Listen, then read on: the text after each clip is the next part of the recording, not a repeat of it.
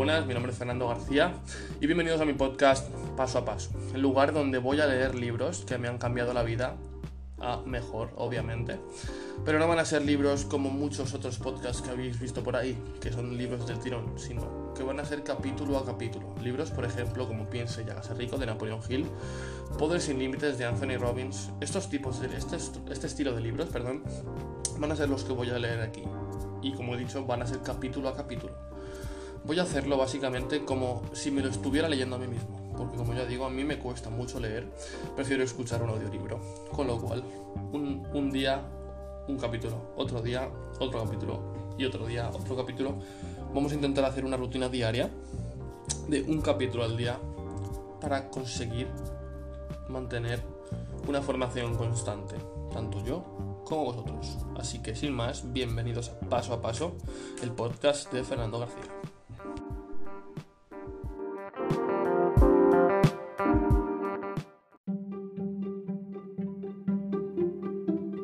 Hola, buenas, soy Fernando García y bienvenidos a la segunda parte del episodio 9 del libro del cuadrante del flujo del dinero. Vamos a empezar con un apartado titulado Las diferencias entre un empleado y un dueño de negocio. Espero que la parte del capítulo de ayer os aportará conocimiento y algo de sabiduría. Y vamos a comenzar con esta segunda parte del episodio 9. Los valores emocionales básicos ocasionan diferentes puntos de vista. Las dificultades de comunicación entre los dueños de un negocio y los empleados son causadas con, frecuencia por las diferencias en los valores emocionales. Siempre ha existido una lucha entre E y D, porque uno quiere que le paguen más y el otro quiere que aquel trabaje más. Esa es la razón por la que a menudo escuchamos, tengo mucho trabajo y no me pagan lo que deberían. Y desde el otro lado, escuchamos, ¿qué podemos hacer para motivarlos a trabajar más duro y a ser más leales sin pagarles más dinero? Distinta es la tensión constante entre los operadores de un negocio y los inversionistas en ese negocio, a menudo llamados accionistas, los D y los I. Uno quiere más dinero para operar el negocio y el otro desea mayores dividendos. Una conversación en una asamblea de accionistas podría sonar como la siguiente. Gerentes de la compañía. Necesitamos un jet privado para que nuestros ejecutivos puedan acudir a sus citas más rápidamente. Inversionistas. Necesitamos menos ejecutivos. Entonces no necesitaremos un jet privado. En las transacciones de negocios a menudo he visto a un A brillante, como un abogado, crear un negocio multimillonario para un D, dueño de negocio. Y cuando la transacción es realizada, el abogado se siente molesto y en silencio, debido a que D gana millones y A gana un solorio por hora. Sus palabras podrían sonar como las siguientes. Nosotros hicimos todo el trabajo y él ganó todo el dinero. El dueño del negocio diría, ¿cuántas horas nos, nos están cobrando estos tipos? Pudimos haber comprado todo el bufete de abogados por la cantidad que nos cobraron. Otro ejemplo es el de un gerente de banco que extiende un préstamo a un inversor para comprar una propiedad inmobiliaria. El inversor gana cientos de miles de dólares libres de impuestos y el banquero obtiene un pago de salario sobre el que debe pagar muchos impuestos. Ese sería un ejemplo de un E que tiene tratos con un I, que a menudo ocasiona una ligera reacción emocional. El empleado podría decir, le di a ese tipo un préstamo y él ni siquiera dice gracias. No creo que sepa cuánto ahínco trabajamos para él. El inversionista podría decir, hombre, esos tipos son selectivos, mira todo ese papeleo inútil que tuvimos que hacer solo para que nos dieran un miserable préstamo. El matrimonio más perturbado desde el punto de vista emocional del que he sido testigo fue una pareja en, que la esposa era una empleada arraigada que creía en la seguridad financiera y en el trabajo. El marido, por otra parte, fantaseaba consigo mismo como un inversionista de, de, altos vuelos. Pensaba que era un futuro Warren Buffett, pero en realidad era un autoempleado, un vendedor a comisión y un apostador crónico de corazón. Siempre estaba buscando la inversión que le ayudaría a volverse rico rápido. Permanecía atento a cualquier oferta inicial de acciones o esquema de inversión en el extranjero, que prometía réditos extraordinariamente altos, o el negocio de bienes inmuebles sobre el que podría ejercer una opción de compra. La pareja todavía está junta, aunque realmente no comprendo por qué. Cada uno de ellos vuelve loco al otro. Una persona adora el riesgo, la otra odia el riesgo. Diferentes cuadrantes, diferentes valores fundamentales.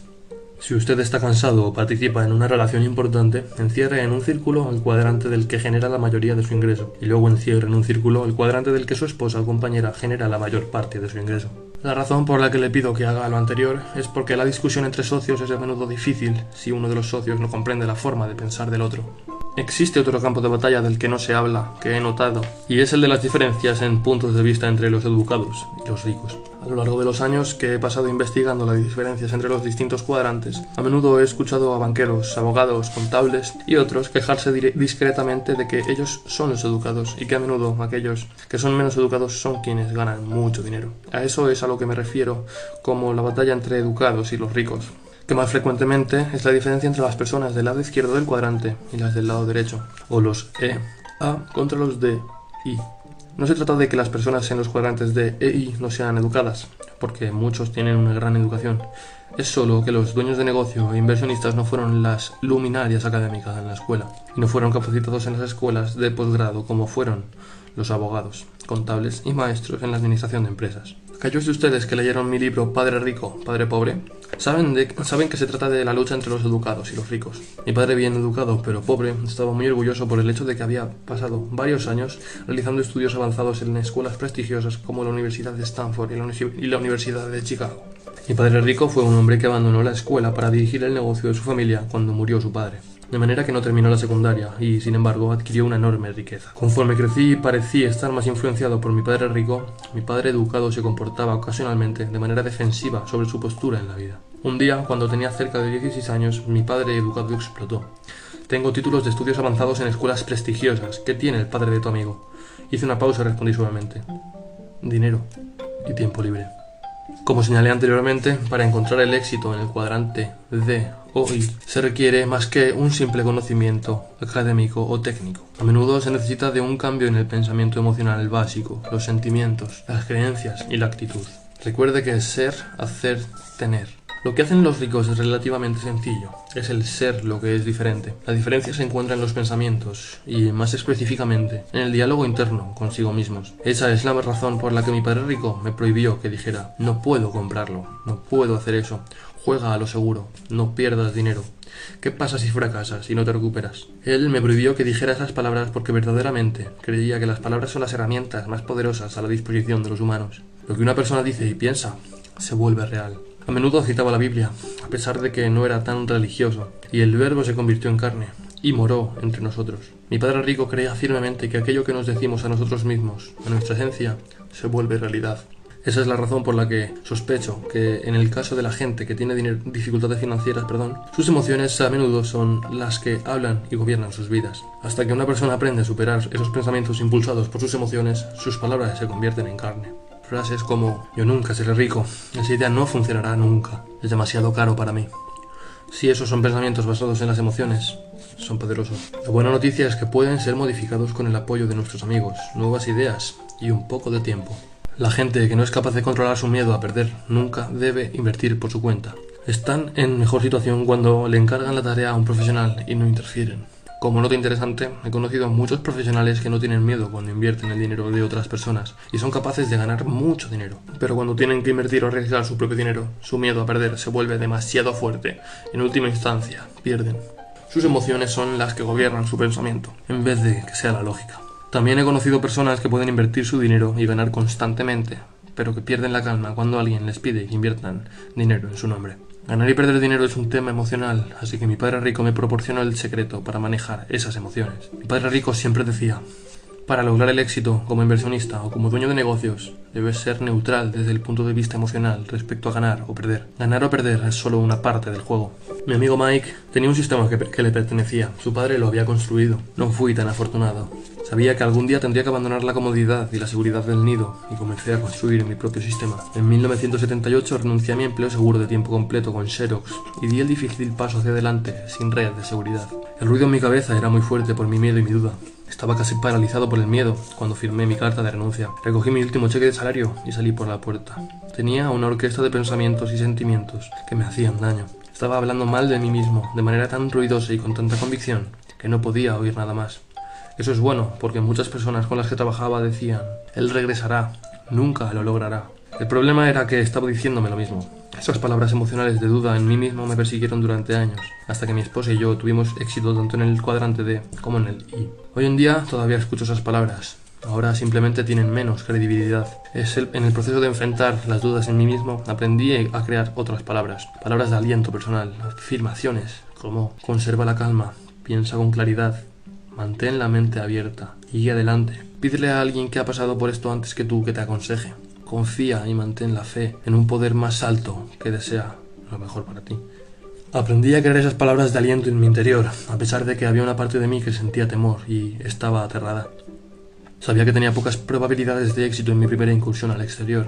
Sin embargo, las emociones humanas positivas, emociones como la confianza, la fe, el valor y los buenos amigos me impulsaron hacia adelante. Sabía que tenía que correr riesgos, Sabía que los riesgos conducen a los errores y que los errores conducen a la sabiduría y el conocimiento, y que yo carecía de ambos. Para mí, el fracaso hubiera consistido en permitir que ganara el miedo, de manera que estaba dispuesto a seguir adelante, con pocas garantías o ninguna.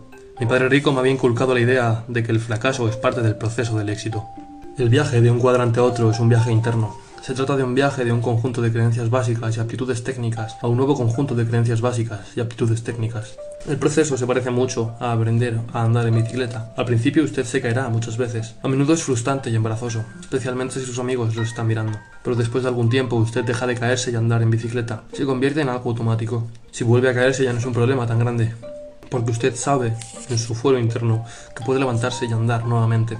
El proceso es el mismo cuando se pasa de una mentalidad emocional basada en la seguridad laboral a una mentalidad emocional basada en la libertad financiera. Una vez que mi esposa y yo realizamos el tránsito, tuvimos menos miedo de caer porque teníamos confianza en nuestra habilidad para levantar. Había dos afirmaciones que me mantenían en pie personalmente.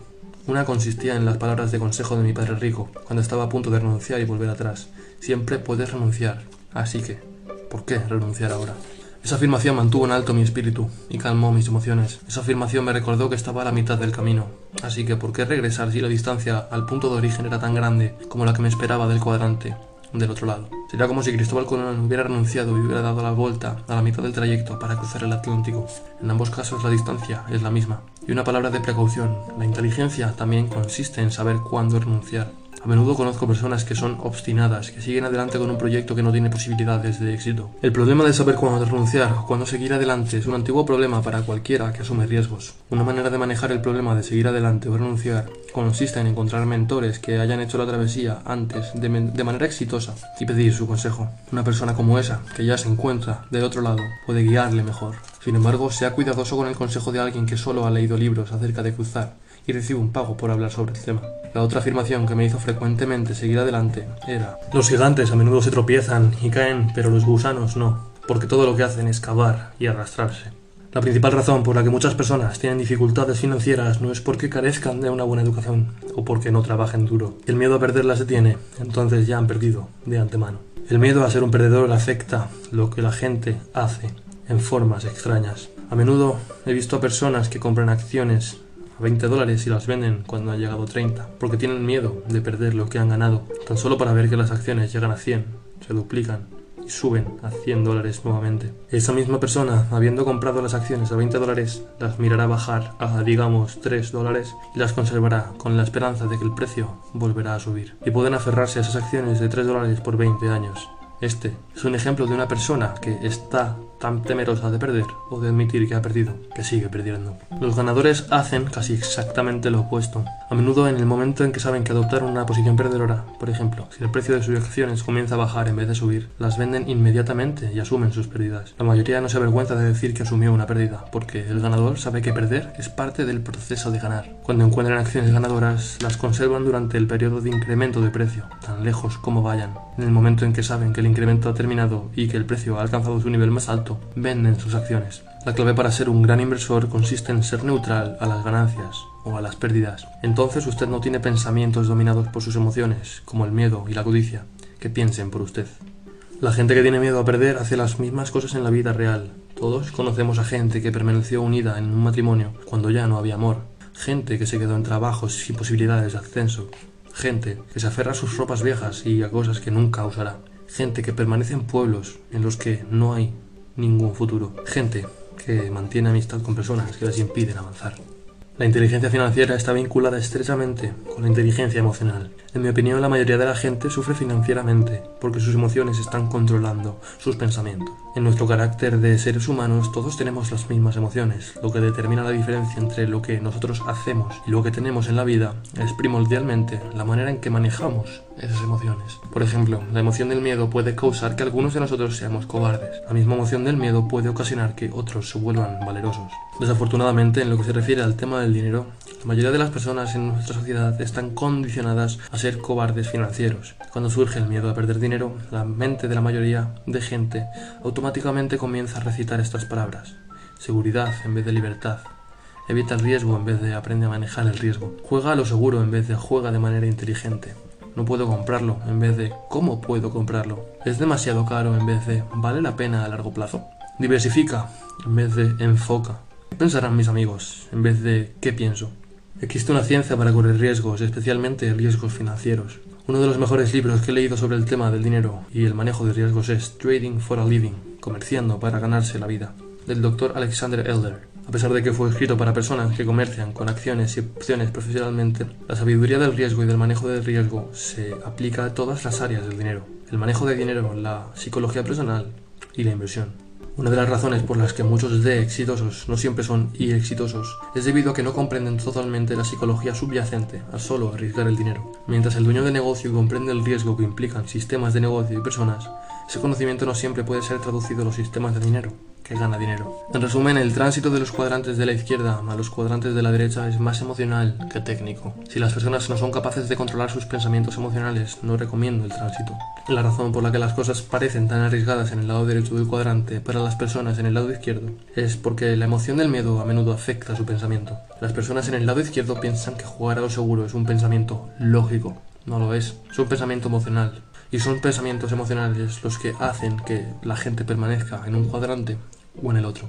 Lo que la gente hace en el lado derecho de la ecuación no es tan difícil.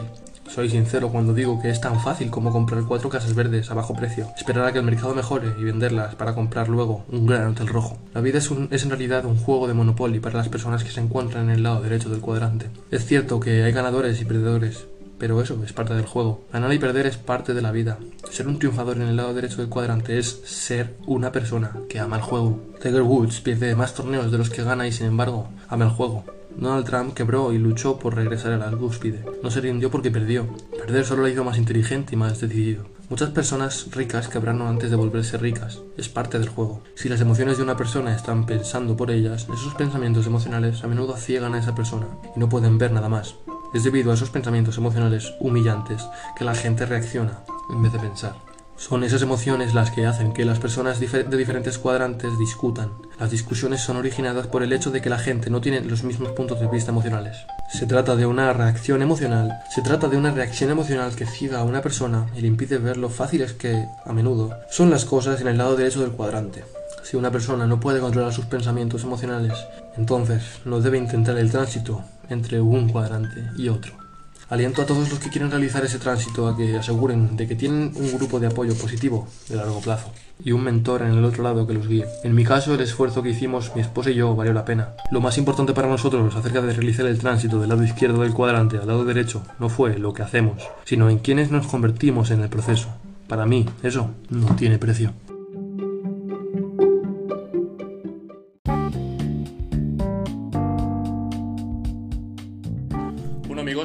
Haya aportado valor este episodio y sin nada más que decir, un saludo de vuestro colega Fernando y nos vemos en el siguiente episodio. Hasta la próxima.